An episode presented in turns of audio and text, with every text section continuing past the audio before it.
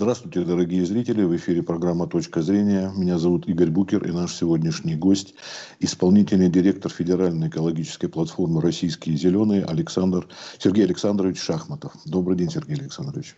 Добрый день. А, мы к вам обратились в связи с двумя, в общем-то, такими а, моментами. Первый – это мы беседовали с одним иммунологом, когда обсуждали, насколько рукотворно или природное э, происхождение коронавирусной инфекции, и он говорил, что это возможно, возможно предположительное следствие от того, что человек так беспечно относится к, к экологии. А второй момент, это в британской Гардиан появилось сообщение манифеста 17 ученых из ряда стран Мексики, Австралии, США о том, что состояние нашей планеты в таком печальном состоянии находится, что даже многие ученые, не говоря уже о простых людях, просто даже не подозревают, насколько все скверно обстоит дело. Вот вы, как э, человек, связанный с этим, что вы могли сказать? Вы э, могли бы эти два тезиса опровергнуть, подтвердить или какие-то внести дополнительные, может быть, штрихи? Ну, вы знаете, я не специалист, в, э, условно говоря, вот в биологических этих всех моментах, связанных с э, вирусами. Uh-huh. Мое личное мнение, но я могу только предполагать, опять же, да, что все-таки коронавирус это рукотворный вирус, к сожалению или там, к счастью, я не знаю. И, конечно же, без человека это не, э, создание такого вируса или, может быть, появление такого вируса, наверное, скорее всего, бы и не обошлось. Поэтому мы должны четко понимать, что э, сегодня есть косвенные доказательства того, что некоторые страны вышли достаточно быстро с э, пандемии. Э, кто-то ушел на вторую, третью волну, да, э, кто-то еще и не может справиться с первой волной. То есть э, все-таки нужно полагать, что э, у кого-то был запас прочности в части противодействия данному вирусу, да, уже, так скажем, как мировой проблеме. И отсюда возникает вопрос, откуда он взялся и почему он вообще появился. Вот. Но что касается того, что э, по второй части э, многие ученые встали в позицию э, реальной теории сегодня, да, те, пока еще в качестве теории а, вот, э, всемирного климатического потепления, да, климатической теории потепления на Земле глобального. Здесь, конечно, позиции есть разные. Есть ученые, которые являются ну, там, реальными адептами данной теории. Есть кто сомневается, есть совершенно там, понятные противники с противоположным мнением.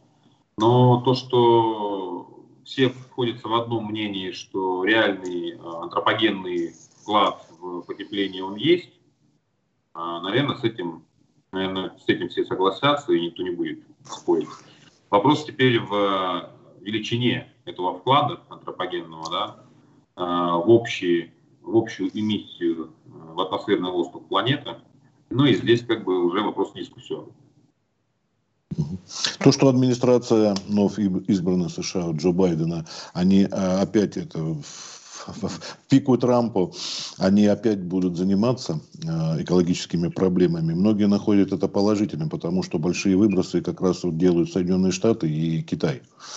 И, естественно, отсутствие одного из таких игроков а, вот, сказывалось бы. Вы поддерживаете да, это решение, чтобы США вновь значит, занялись климатом, выбросами парниковых газов все это. Вы абсолютно правы. На самом деле э, Соединенные Штаты Америки являются э, участником клуба 5, там, первой пятерки по угу. валовым выбросам в атмосферу. Вообще, в принципе, по эмиссии, даже если мы говорим про углеродный, углеродный след. И здесь, конечно, очень важно, что в пику антиглобалисту в этом смысле Трампу пришла новая администрация демократическая, да, которая все-таки понимает важность э, интегрирования в Парижское соглашение, да, как продолжение Киотского протокола. И, конечно же, с учетом э, в том числе э, всей этой песни, связанной с Соединенными Штатами Америки, будет ну, более объективная картина распределения и в дальнейшем квотирования снижения выбросов по углеродосодержащим выбросам. А какие-то вообще данные о выбросах, вот вы говорите, пятерки, они где-то присутствуют, да, в открытой... Ну, они вообще мировые, как правило, это первая пятерка, условно говоря, это первые первые экономики мира, это и Америка, mm-hmm. это и Китай, как вы правильно обозначили.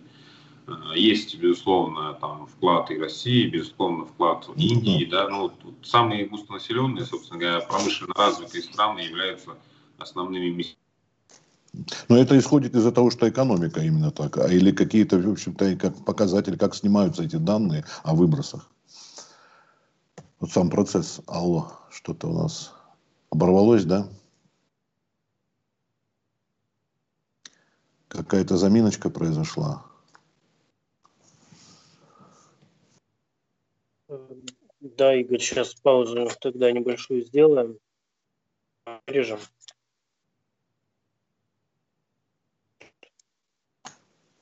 Так. Сейчас я попробую перенабрать. Угу. Ну, мы сначала не будем начинать, да, я так понял? Нет, нет, это на монтаже. Ну да, сейчас же не прямой, и понятно. Там что-то попало. Минут пять у нас уже было, да? Где-то. Да, да.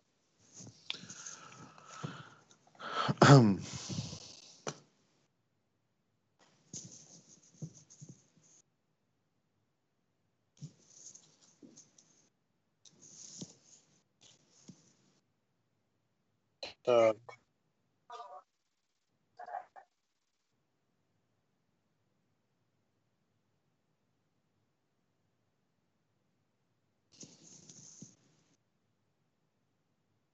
Пока не беру.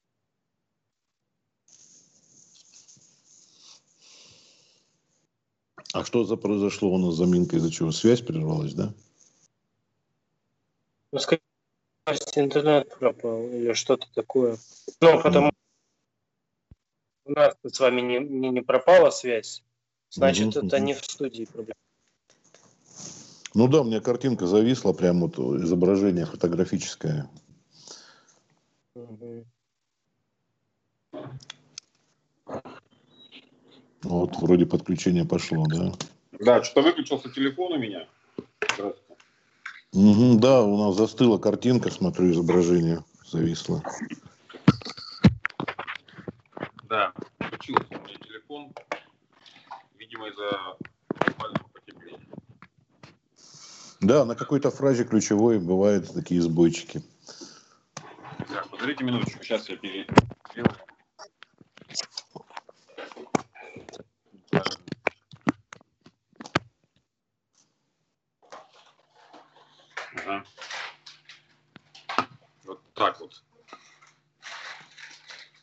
меня слышите, да? Да, все, все, все вернулось. Вот по картинке только Стас, может, какие-то скажет замечания. Вот тут... Да нет. Друзья, пожалуйста. Сейчас зафиксируем телефон и скажу. Угу. Нормально пойдет? Да, нормально. Так, Игорь, давайте тогда повторим да. вопрос и продолжаем. Ну да, естественно. Паузу делаем, нет? А, нет, нет, не нужно. Не нужно. Хорошо.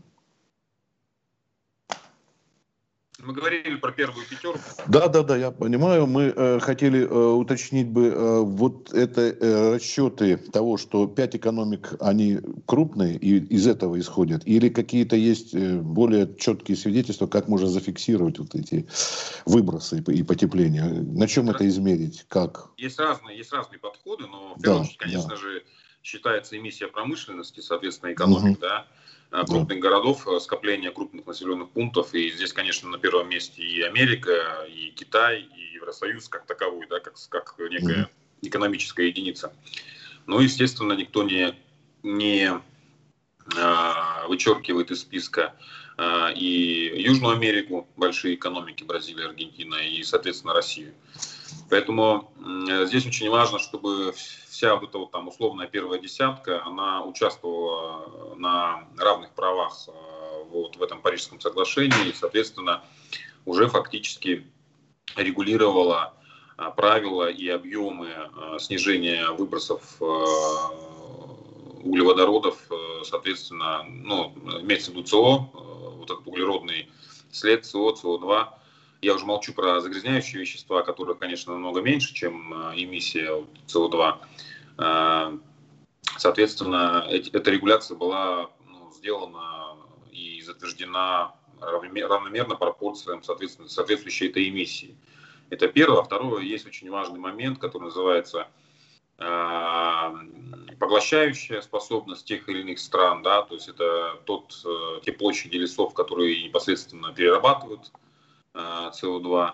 И здесь тоже важный фактор э, отнимать вот, э, поглощающий этот коэффициент, коэффициент поглощения этого углерода, чтобы э, также э, был равномерно распределен э, вот эта квота по снижению выбросов. Но помимо вот в этом меморандуме, которым я упоминал, международном, а, говорилось о катастрофе экологической, там а, упор делался не столько даже вот на выбросы, от, о которых мы сейчас с вами говорим, а о том, что исчезает из- из-за воздействия человека, человеческого фактора и антропогенного, как угодно назовите, а био разнообразие на нашей зеленой планете. Это тоже может катастрофически сказаться. Вы тут что-то можете добавить? Ну, а здесь что добавлять? На самом деле это место, имеет место быть. Понятно, что помимо глобального потепления, от которого в общей своей массе э, исчезают целые виды определенных, э, определенного класса био, биоразнообразия, потому что они просто попадают в другие температурные режимы и так далее. А есть еще и воздействие непосредственно, как вы говорите, человека, и это и химическое заражение, это вырубка лесов, это нарушение всевозможных цепей, Э, ну, питания непосредственно конкретными, конкретными видами да, биоразнообразия, животными, там, птицами и так далее. А если кормовая цепь нарушена, соответственно, и идет вымирание видов, э, и э, эта ситуация по планете, она имеет массовый эффект и исход. Вот по нашим оценкам и оценкам наших коллег из рубежа, того же самого фонда дикой природы, а, сегодня под угрозой исчезновения ну, порядка двух третей всего биоразнообразия. Это очень большая цифра. Сегодня фактически на грани исчезновения и, или фактически исчезла уже одна треть биоразнообразия, если мы берем за отчет условно там, ну, там прошлый век, да, 1950 год или 1900 год. Соответственно, с этим, конечно, тоже нужно что-то делать. Э, может быть, для там, общего, там, большего количества населения это никак не влияет, потому что основные, э, безусловно, цепочки биоразнообразия и основные виды, которые под, на грани исчезновения, они, как правило, не взаимодействуют с человеком, хотя находятся на, на границе э, антропогенного воздействия с людьми, да. Но э, факт того, что сотни видов фактически на грани исчезновения, если не тысячи, это на самом деле так и есть. Но, во всяком случае, это мое мнение. Ну, поскольку проблема обозначена, а вы, как российские зеленые, себя позиционируете с другими международными организациями, а просто обязаны рука об руку сотрудничать, потому что а, одной стране и даже группой стран это не решить. Это проблема действительно мировая. И вот как это все взаимодействие происходит? Ну, есть э, специализированные экологические Э, организации при э, Организации Объединенных Наций ООН. А, вот, соответственно, группы рабочие. И, конечно же, мы подписаны на рассылки и переписываемся систематически с этими организациями, которые, собственно говоря, и налаживают организацию взаимодействия между э, общественными экологическими организациями разных стран. Как правило, они нас запрашивают нашу статистику, информацию непосредственно по состоянию дел Российской Федерации. Мы, естественно, интересуемся, как обстоят на эту тему, э, тему экологической безопасности, безопасности биоразнообразия, сокращения э, лесного фонда, да, площадей, э, запрашиваем информацию по другим странам. То есть первая задача и самое главное – обмен информацией. Конечно же, вот эти вот организации при ООН, они фактически выпускаются с определенной периодичностью доклады на разные темы, связанные с экологией. Э, естественно, мы и там участвуем, поставляем информацию и предлагаем публиковать там, условно говоря, наше видение здесь. Э, и также мы читаем эти доклады и переводим с английского, и даем общий доступ через наши информационные ресурсы. А у нас сегодня количество подписчиков в интернете по всей России уже перевалило за, за 100 тысяч человек, которым интересна эта тема экологии. И люди читают э, последние статьи, и вот этот Гарден тоже мы перевели, и будем сейчас публиковать эту позицию, ну, эту точку зрения э, непосредственно наших коллег э, со всего мира. И, конечно же, здесь обмен информацией, он первостепенен. Мы, по большому счету, должны коммуницировать и понимать э, последние тренды, последние новости на тематику изменения климата. Но это вы сказали именно непосредственно о, о взаимодействии, а вот практические результаты, как, э, как они выглядят? Ну, практические результаты, как они выглядят? Знаете, у нас же происходит каждый год масса, ну, за исключением, конечно, года пандемии 2020, да, когда все это было, э, все это было, но было уже в онлайне. Конечно же, это участие во всевозможных конференциях. И на российском уровне, и на международном уровне – мы стараемся участвовать, не пропускать этих конференций, э, высказывать э, в виде своих докладов э, свою информацию, свою точку зрения по тем или иным процессам, которые возникают сегодня не только в России, но и в мире. Ну вот, допустим, мы изложили свою позицию, связанную с ситуацией на Камчатке, помните, да, да. когда был общий, ну там массовый выброс гидробионта. Вот, но, по все, но почему-то никто это не связал с, э, в том числе с влиянием японского сектора ядерной энергетики, когда там было принято решение о сливе э, вот этих миллионов кубометров воды с, с повышенной радиационной э, уровнем радиации.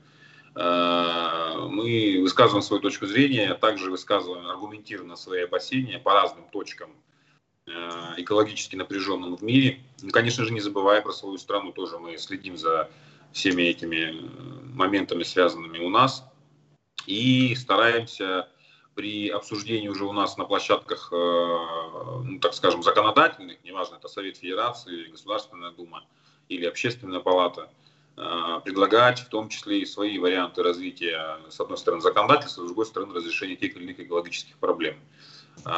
Все это текущая, на самом деле, ежедневная работа, но в итоге Э, стараемся получить общую картину и эту картину передать нашим коллегам э, вот, э, в, в организации как профильный экологический при.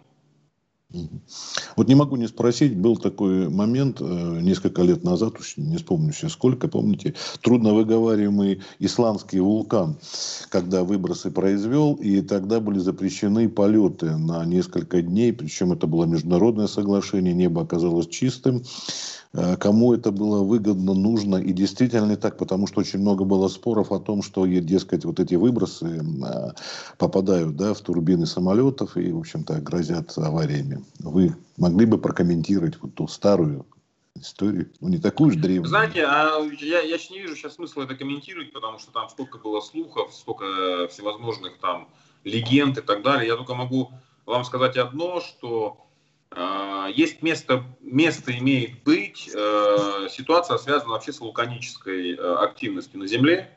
И сегодня э, вклад в общее потепление от природного фактора, ну я его так называю, да, вулканической активности, соизмерим с антропогенным вкладом. Это на самом деле правда так, и многие ученые об этом говорят и пишут в своих, в своих статьях. Вот, поэтому ну, не нужно забывать про природные факторы – которые оказывают существенную э, добавку в общее потепление на планете. Э, с одной стороны. С другой стороны, нужно все-таки прислушиваться и к нашим ученым, к российским, особенно Российской Академии Наук. Там далеко не глупые люди, которые сегодня, исходя из столетней вековой или там, тысячелетней ретроспективы, просто рисуют фактически периоды э, теплых э, температур, периоды э, нижних холодных температур на планете. И сегодня совершенно спокойно, аргументированно говорят, что мы выходим э, из, э, так скажем, теплого периода с повышенными максимальными пиками температур.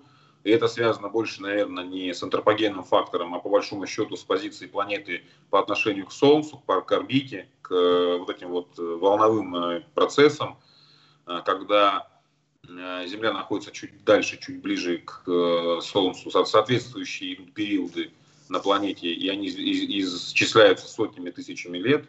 И сегодня наши ученые говорят, что мы входим в начало холодного периода.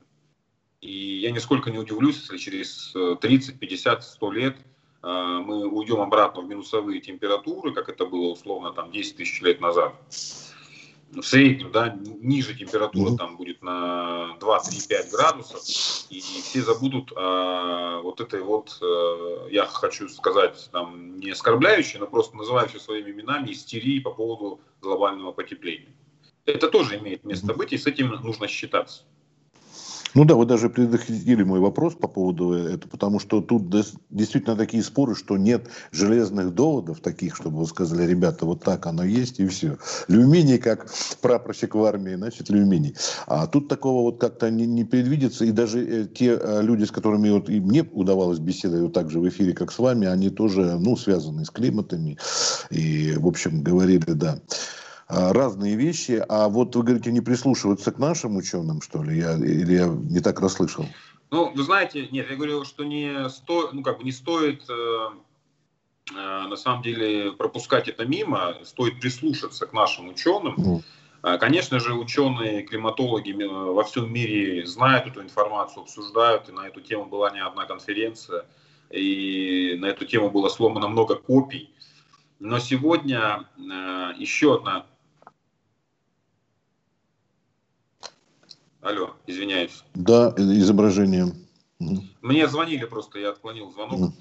А, я продолжу, да? Да. А, но сегодня на, на тему теории э, всеобщего потепления, собственно говоря, глобального климат, климатического потепления, фактически есть теория нашей э, Академии наук, когда э, мы говорим о том, что мы выходим из пика теплых температур, заходим в э, период фактически холодных температур. И по большому счету климатологи ничего в ответ контраргументированного ответить не могут. Они знают об этом тоже. Они прекрасно видят всю ретроспективу всех этих волновых э, э, процессов, начиная с динозавров, простите меня. И в этом смысле почему-то никто об этом не говорит. Ну, с точки зрения планетарного формата мирового, да, потому что с этим сложно спорить, и по факту э, даже э, шведская академия наук, там еще несколько академий наук согласились с российскими учеными о том, что да, мы входим в период пониженных температур. И вся эта ситуация, связанная с всеобщим потеплением, может через 50 лет просто развернуться.